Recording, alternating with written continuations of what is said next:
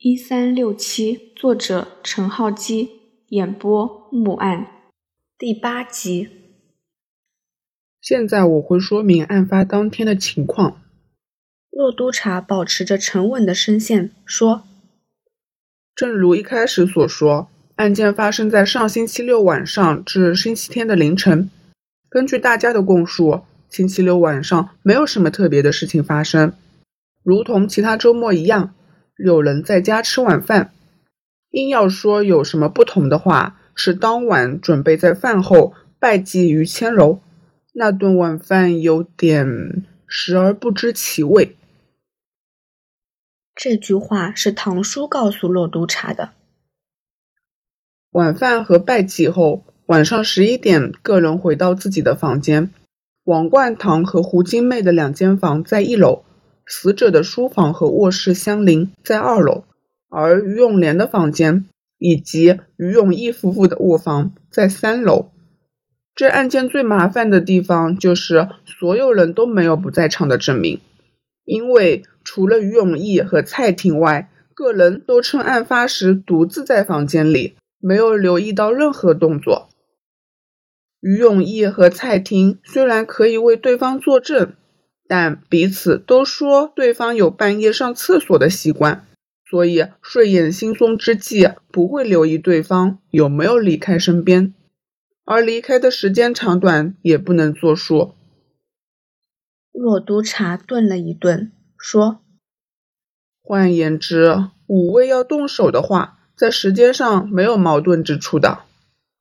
就算阿生是菜鸟，也看得出。”骆督察这话引起了他们的不快。从死者卧房的床铺来看，死者根本没有睡过，一直在卧房旁的书房，直到死去。当然，我们不能排除死者本来在卧房或房间的洗手间里，偶然走进书房，撞破正在偷窃或者寻找某东西的犯人。骆督察摸了摸下巴。关于死者和凶手在房间出现的先后互动，我们仍未理出合理的推论。因为书房有被搜掠、捣乱的痕迹，无法重组经过。不过，我们可以确认，保险柜里没有被偷取任何物件。价值八百万美元的金饰和古董，一千二百万美元的不记名债券，四间企业的股权证明。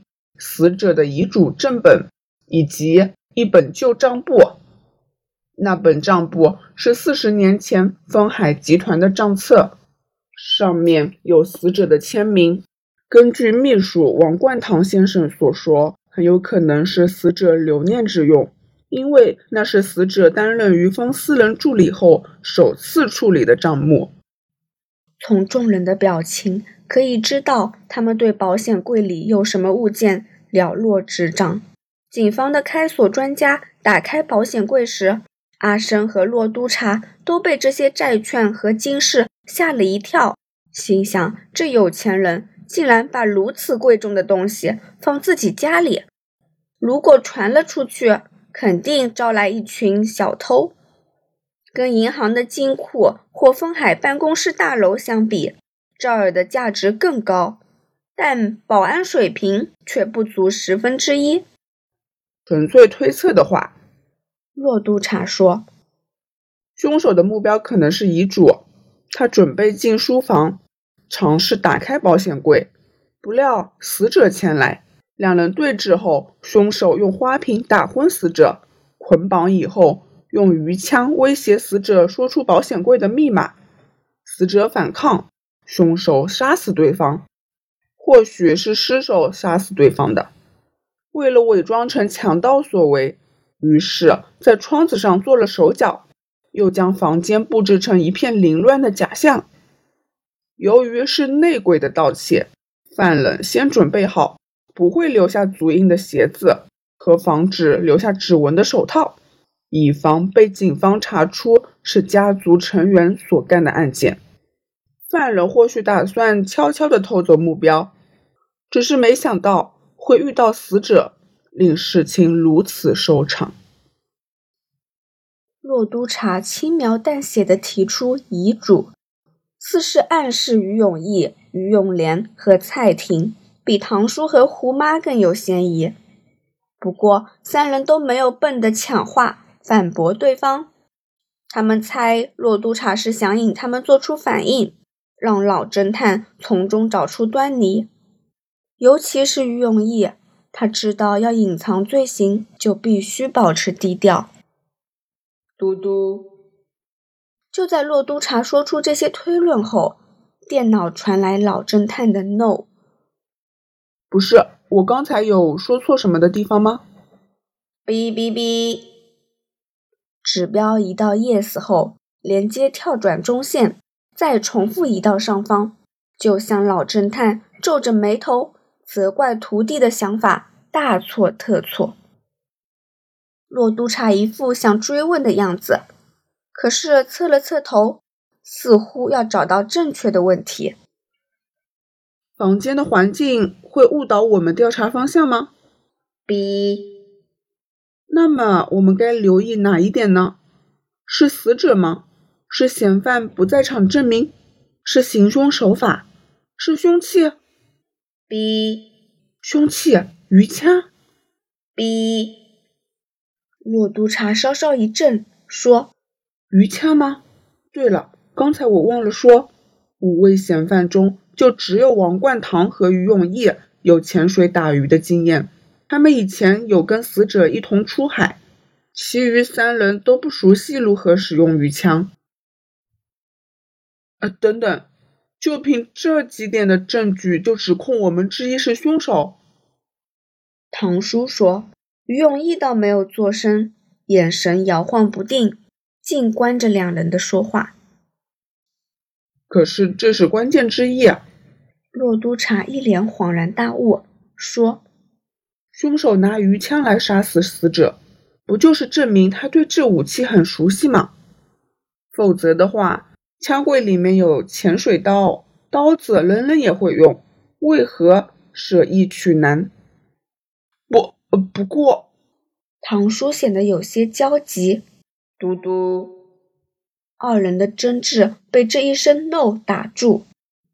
师傅，你有话要说？B，你要指出凶手吗？嘟嘟，众人为了这个答案感到惊奇。本来照着这个发展，老侦探应该指出凶手是谁，可是这一刻却冒出一个突兀的 “no”。骆督察的样子有点为难，唐叔猜想这样子侦讯有点难办，因为老侦探有话想说，骆督察却连对方想说哪一方面的话都不知道。如果顺着调查指出推论对错很简单，这一下子突然有话要说，真的不知道该如何下手。不过。洛督察很快就让对话回到正轨。师傅，你是想说关于我之前的推论的事？嘟嘟，是死者阮文斌的事？嘟嘟，是五位嫌犯的事？嘟嘟，出乎意料，这个问题也换来否定的答案。是瑜伽的事？B。是凶案现场的事，嘟嘟；是丰海集团的事，嘟嘟。对话到此，众人头上似乎要冒出一堆问号。除了瑜伽的事外，其余都是否定的回答。不是死者，不是嫌犯，不是现场，不是死者的工作。五位嫌犯都感到诧异。是于千楼的事吗？阿生插口道：“哔哔。”个人面面相觑，没想到老侦探要再提起病逝的夫人的事。刚才师傅你回答了两次 yes。骆督察说：“你除了于千楼的事情外，还想说于永礼的事情吗？”B 指标刹那间跳到 yes。就像是为了洛督察敲中答案而雀跃。你这老头怎么总是咬着死去的人不放啊？于永莲骂道。洛督察抬头一看，只见众人脸上布满阴霾。刚才阿生提到于永礼时，个人一脸不快，似是因为阿生言语冒犯。不过这一刻，任谁也能看出这些表情的真貌。他们是不想提起于永礼，就像是不想触碰的脏东西一样。不过某人的表情抓住骆督察的注意，胡妈眼泪盈眶，一脸痛苦的样子。胡金妹女士，如果你有什么要说的，请直接说出来。我保证，你的话不会向第三者透露。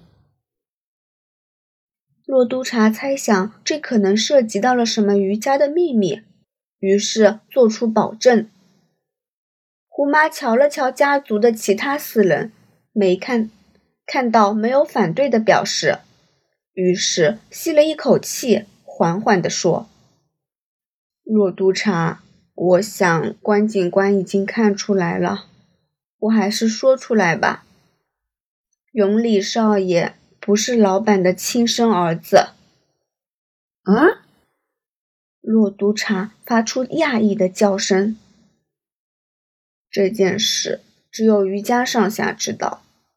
胡妈一咬牙说：“小姐当年遇人不淑，被搞大了肚子。”什么搞大肚子？那是强暴！唐叔抢白道，一脸愤愤不平。本集播讲完毕，欢迎继续收听。听书之余，不要忘了点赞、订阅、评论，您的支持是我更新最大的动力。